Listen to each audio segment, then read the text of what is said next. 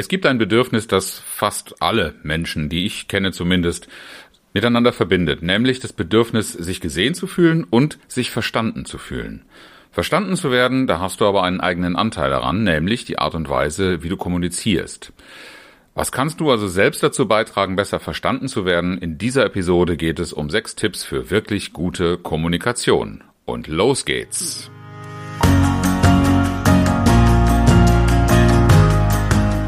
Herzlich willkommen zu Führen im Team, deinem Podcast für Führungskultur und gute Teamzusammenarbeit.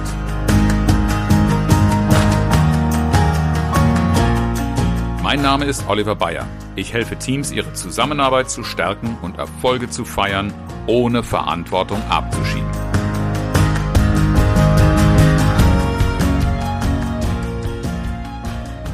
Ich habe in der abgelaufenen Woche wieder mit Führungskräften arbeiten dürfen und Teil dieser Arbeit ist natürlich auch Nachhaltigkeit. Ich möchte gerne sichtbar machen und mit den Teilnehmern der Trainings darüber sprechen, was haben sie an Fortschritten gemacht, was haben sie für sich selbst gelernt oder was haben sie mitgenommen. Und es war für mich eine besondere Freude zu sehen, dass äh, gleich bei mehreren dieser Führungskräfte das Thema war, die eigene Kommunikation auf eine bestimmte Art und Weise zu verändern. Und was sie dann festgestellt haben, wenn sie einige Grundlagen beachten, dann funktioniert auf einmal Delegation, sogar außerhalb des eigenen Teams, also gegenüber Leuten, denen ich eigentlich gar nichts zu delegieren habe. Infos und Anweisungen führen zu besseren Ergebnissen, haben einige beschrieben.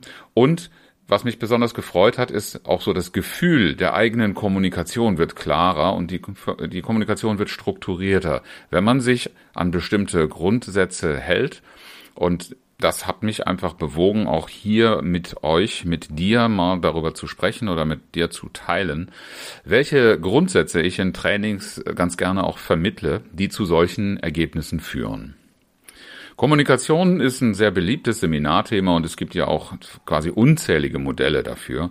Täglich kommen gefühlt neue hinzu. Und ähm, die Beschäftigung mit Kommunikationsmodellen, die lohnt sich alle Modelle, die ich kennengelernt habe, das sind schon einige, ich kenne aber bestimmt auch nicht alle, aber alle haben gemein, dass es hilfreich ist oder dass sie hilfreich dazu sind, besser verstanden zu werden. Und in den meisten Modellen, die ich kennengelernt habe, geht es auch um die folgenden Grundsätze, die ich gerne mit dir teilen möchte, damit du auch ohne, dass du jetzt Kommunikationsbücher dir kaufst oder Seminare buchst, dich mit ein paar dieser Punkte beschäftigen kannst. Dabei ist die Reihenfolge, die ich dir jetzt gebe, auch eine Reihenfolge für dich, wenn du äh, Kommunikation vorbereitest. Vielleicht fürs nächste Meeting oder wenn du irgendwie vor Leuten was mitzuteilen oder zu sprechen hast oder irgendetwas machst, was jemand anderen besonders nachhaltig überzeugen soll oder vielleicht ein Gedanke ist, dass es schwer denjenigen dahin zu bewegen, irgendetwas zu tun könnte sogar vielleicht in der Erziehung oder im Privaten äh, eine Rolle spielen. Hier haben wir natürlich vor allen Dingen immer wieder den Fokus, was passiert im Team und in der Zusammenarbeit. Und der, das erste, das sollte dich nicht überraschen, wenn du mir schon eine Zeit lang folgst, ist, bevor du anfängst, dir zu überlegen, was du sagen willst und wie du es sagen willst, beschäftige dich mit dem Adressaten oder den Adressaten deiner Botschaft. Mach dir zuallererst einmal Gedanken, wer ist die Person oder wer sind die Personen, die du ansprichst? Wie geht es denen aktuell? Da geht es jetzt gar nicht so sehr darum, jede nur denkbare Befindlichkeit mit äh, zu berücksichtigen oder in, äh, vielleicht sogar Zurückhaltung zu üben, weil du irgendetwas äh, erreichen könntest, sondern mach dir einfach bewusst, zu wem sprichst du oder zu welcher Verfassung sprichst du da gerade. Ähm, ganz, ganz häufig kommt es vor, gerade aktuell natürlich auch in der Krise, dass Arbeitnehmer unter einer gewissen Anspannung stehen. Vielleicht läuft auf der Arbeit grundsätzlich alles gut, aber zum Beispiel solche Dinge wie Energiepreise, wie wirtschaftliche und Einkommensentwicklung, Inflation und viele andere Dinge drücken die Stimmung und ähm, sorgen vielleicht auch für dünnere Haut. Und das macht natürlich es sinnvoll, auch sensibler eine Ansprache zu wählen. Was ist gerade wichtig für diese Personen, könnte also auch eine ganz, ganz wichtige Klärungsfrage im Vorfeld sagen, was und wie du es sagst. Und außerdem ganz wichtig, welche Sprache versteht der Adressat. In meiner Arbeit mit Führungskräften bin ich auf verschiedenen Leveln unterwegs. Von Leitungskreisen, also wirklich den Menschen, die die Geschicke eines Unternehmens steuern, Vorständen oder Führungszirkeln bis hin zu Teams, die wirklich auf dem Shopfloor ähm, richtig noch äh, handwerkliche Arbeit verrichten. Und natürlich spreche ich nicht mit jeder Ebene auf die gleiche Art und Weise. Denn das äh, versteht sich von selbst, äh, dass Menschen so von der Umgebung und den Menschen, mit denen sie regelmäßig zu tun haben, sprachlich geprägt sind und die eine oder andere Sprache besser oder auch weniger gut verstehen. Und ganz wichtig auch vielleicht schon vorher zu überlegen, das, was du zu sagen hast, was bedeutet diese Nachricht für den oder die Adressaten. Das kann manchmal eine große Belastung sein, das kann auch etwas sein, das wünschenswert ist, so diese Geschichte mal aus der Brille deines Adressaten zu betrachten. Das ist eine ganz, ganz wichtige Sache, um dich zu sensibilisieren, auch für die nächsten Grundsätze, Grundlagen für Kommunikation und für das Gelingen. Das Zweite, was ich dir empfehlen würde, auch vielleicht äh, schon beginnend damit, wenn du formulierst oder wenn du äh, irgendwie gliederst oder daran arbeitest, wie du es sagen willst, beginne nicht gleich mit der Tür ins Haus fallend, sondern sprich über Anlass und Zusammenhänge, äh, warum du jetzt gerade sprichst. Warum jetzt? Das ist zum Beispiel ein Punkt, der vielen nicht nicht klar ist. Warum erst jetzt kann das genauso heißen wie warum schon jetzt. Was ist die Situation, auf die du dich beziehst, aus der sich oftmals auch eben dieser Anlass ergibt? Das ist ganz hilfreich, wenn du dann später dazu kommst, was du zu sagen hast oder vielleicht auch was du erwartest, dass die Angesprochenen das besser einordnen können, wie du zu dieser Idee oder zu dieser Äußerung oder Erwartung, Anweisung, was immer das ist, was du zu sagen hast, kommst. Welche Bedeutung das möglicherweise hat, ist daraus erst abzuleiten. Eventuell kannst du daran arbeiten, dass du über ein Feedback auch ergänzende Infos über die aktuelle Situation, die du gerade beschreibst, bekommst. Es ist manchmal so, dass du auch wenn du als Führungskraft vielleicht den größeren Überblick über eine Situation hast, dann aber trotzdem nicht über alle Informationen verfügst. Und es ist natürlich hilfreich, diese Situation komplett zu kennen. Heißt also auch, in deiner Kommunikation bitte nicht eine Frontalbeschallung von Anfang bis Ende, sondern zwischendurch auch immer wieder mal Rückfragen und zu dem Thema, in welchem Zusammenhang, in welcher Situation habe ich dir gerade was zu sagen, durchaus auch mal sich anzuhören, auch die Fragen zur Zielperson, wie es ihnen gerade geht, wo der Schuh drückt und wie sie die Situation sehen. Bevor du weitergehst und ihnen möglicherweise um die Ohren haust, so könnte das nämlich bei schlechter Vorbereitung oder bei weniger äh, Einstellung auf das, was wir gerade schon besprochen haben, passieren, sondern dass das besser aufgenommen werden kann. Was ganz häufig in Modellen der Kommunikation angesprochen wird, was aber nach meiner Erfahrung viel zu gerne vergessen wird, das ist zu nennen, was deine Absichten, deine Interessen oder die Interessen, die du möglicherweise erfüllen willst oder denen du gerecht werden willst, oder auch die entsprechenden Bedürfnisse von Personen und auch deinen eigenen Bedürfnissen, äh, davon zu sprechen, die zu nennen. Es ist einfach so, dass Menschen sich leichter tun, dir zu folgen oder das, was du sagst, zu akzeptieren oder auch einfach nur zu verstehen, worum es dir geht. Ist ja gar nicht immer so, dass du irgendetwas mit einem Führungsanspruch äußerst, aber meistens wünschst du dir ja schon eine Reaktion.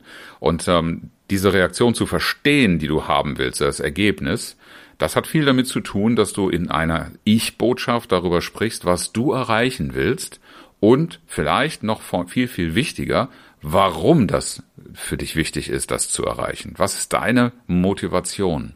Diese Ebene zu verstehen, das ist etwas, das erlebe ich auch in der Mediationsarbeit. Sobald du es schaffst, zwei Menschen dazu zu bringen, über ihre gegenseitigen Bedürfnisse zu sprechen, also natürlich braucht das dann die Bereitschaft, auch dem zuzuhören. Da unterstelle ich jetzt mal, dass du in Kommunikationssituationen kommst, wo du auch die Bereitschaft, die Bereitschaft triffst, dass man dir zuhört sollte jedenfalls nicht ein generelles Problem sein. Und dann ist es einfach so, dass wenn ich weiß, wenn ich verstehe, was dich umtreibt, was dir wichtig ist, Stichwort Werte, Motivation, aber auch manchmal so, so Sachen wie, was möchte ich gerne erreichen, was ist ein, ein Ergebnis, das mir wichtig wäre oder das ich auch ganz klar ins Auge haben will und warum zählt dieses Ergebnis? Warum ist das relevant? Das kannst du natürlich auch ausweiten, aber deine eigene Idee von Absichten, Motivation sollte klar erkennbar sein. Und je mehr du darüber sagst, für wen das noch relevant sein könnte, umso mehr Chancen auf Akzeptanz hat es. Jetzt wirst du dich vielleicht fragen, und wann komme ich endlich zum eigentlichen Punkt? Das wäre jetzt äh, vielleicht nach all dieser Vorarbeit natürlich auch angebracht. Und es geht auch gar nicht darum, ewig langen Sermon um all diese Dinge zu machen, sondern ganz klar zu machen, bevor du mit irgendeiner Aussage kommst, dafür gesorgt zu haben, dass die richtig eingeordnet werden kann. Aber deinen Standpunkt, den solltest du natürlich auch klar äußern. Jetzt ist das aber meine Erfahrung, auch wenn ich das mit als, als Tipp aufnehme, ähm, das zu tun, dass das gar nicht so selten auch ganz gut passiert. Aber der ein oder andere hat auch schon mal festgestellt äh, in äh, Führungskräfteseminaren oder auch in Gesprächen, Coachings und ähnlichem, dass so klar, wie man gedacht hat, man seinen eigenen Standpunkt gar nicht dargestellt hat. Und dazu zählt auch eine sachliche Begründung. Denn natürlich sind nicht alle Menschen in der Welt unterwegs und wollen nur die Bedürfnisse von anderen verstehen. Äh, Typologien fallen unterschiedlich aus und es gibt durchaus Menschen, die sehr viel mehr sachlich rational unterwegs sind. Und deshalb dürfen natürlich Argumente, Begründungen nicht fehlen. Es sollten gute Argumente sein und es sollten Argumente sein, die einem Adressaten, zu dem du sprichst, auch einleuchtend sind. Hier äh, zahlt sich natürlich dann aus, wenn du die Vorbereitungsarbeit, die ich zu Beginn erwähnt habe im ersten Schritt, sorgfältig gemacht hast, denn dann kannst du auch Argumente so auswählen, dass sie nicht nur für dich plausibel erscheinen, sondern dass sie auch ein Gegenüber erzeugen, wenn du verstehst, aus welcher Richtung jemand auf so eine Situation, auf die du dich beziehst, blickt ganz wichtig ist, und das wird oft vergessen, das, was du glaubst in aller Perfektion, wenn du all diese Grundsätze vorbereitet hast, mitgeteilt zu haben, das ist noch lang nicht tatsächlich angekommen und verstanden. Vielleicht musst du sogar noch äh, mal überprüfen, ob auch ein Einverständnis da ist. Und deshalb ist mein fünfter Tipp, grundsätzlich eine Rückmeldung einzuholen. Es ist nun mal eine Weisheit, dass keine Kommunikation so perfekt generell organisiert werden kann, dass sie missverständnisfrei und akzeptiert und mit Einverständnis angenommen wird. Es ist sogar vielmehr so, laut Niklas Luhmann, dass Verständigung sogar unwahrscheinlich ist, zumindest auf den ersten Wurf. Und deshalb sollte es eine Selbstverständlichkeit sein, dass wenn ich irgendetwas sage, ich mir eine Rückmeldung einhole, was von mir verstanden worden ist, wie ich verstanden worden bin. Gegebenenfalls hilft es auch nochmal zu strukturieren und zusammenzufassen. Das kannst du tun am Schluss von Ausführungen, die du machst. Das kann aber auch irgendwie im gegenseitigen Gespräch nochmal aufgearbeitet werden. Aber auf jeden Fall so, dass den Gegenüber nicht nur äh, quasi die Frage gestellt kriegt, hast du verstanden und dann ja oder nein, denn diese Rückmeldung bedeutet nichts weiter, als ob dein Gegenüber glaubt, verstanden zu haben. Je offener du darüber sprichst, je mehr du in den Austausch gehst und die Kommunikation eben auch nicht als so eine Einbahnstraße gestaltest, sondern immer wieder auch über Rückmeldungen. Das kann man schon früher passieren, auch bei dem Thema Motivation. Bei der Situation hatten wir es schon mal angesprochen diese Dinge äh, zu machen, denn dann fühlt sich jemand angesprochenes auch mit ins Boot geholt und eingeladen, in irgendeiner Form sich mit Gedanken zu machen oder eben auch das, was du möchtest an Erwartungen, möglicherweise auch mit zu erfüllen oder sich dadurch verpflichtet zu fühlen. Das ist zwar keine Garantie, aber diese Punkte erhöhen die Wahrscheinlichkeit enorm. Und was ich gelernt habe in verschiedenen vertrieblichen Ausbildungen ist, am Schluss darf eines nicht fehlen und das ist der sogenannte Call to Action. Oder, wenn du es lieber auf Deutsch hörst, die Handlungsaufforderung. Die ist für Geschäftsabschlüsse natürlich unverzichtbar, sonst kommt ein Geschäft nicht zustande, auch wenn man vermeintlich ein gutes Verkaufsgespräch hatte. Aber es ist auch wichtig, dass du hier am Schluss nochmal oder auch hilfreich für dein Gegenüber einen Fokus setzt. Denn du selber hast ja deine Idee der Kommunikation und was danach passieren soll durch eine gründliche Vorbereitung völlig klar vor Augen und da könnte das Missverständnis entstehen, dass wenn du dann das alles vorträgst, dass das automatisch bei deinem Gegenüber auch klar ist. Wir haben zwar im fünften Schritt schon gesagt, wir arbeiten über eine Rückmeldung, aber hier hast du möglicherweise über relativ viel gesprochen und deshalb ist es am Schluss einfach hilfreich, dem Gegenüber klar zu machen und der nächste Schritt, das, was jetzt als nächstes passieren soll, das wäre Punkt, Punkt, Punkt. Denn dann hast du eine gute Chance, dass auch wirklich das passiert, was in deinen Absichten oder in deinen Erwartungen eine Rolle spielt.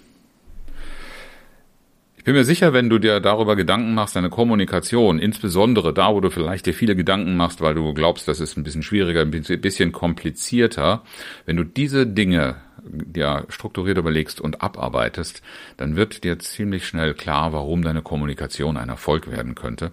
Und du wirst auch feststellen, dass mehr passiert im Sinne dessen, was du auch mit deiner Kommunikation bezweckst.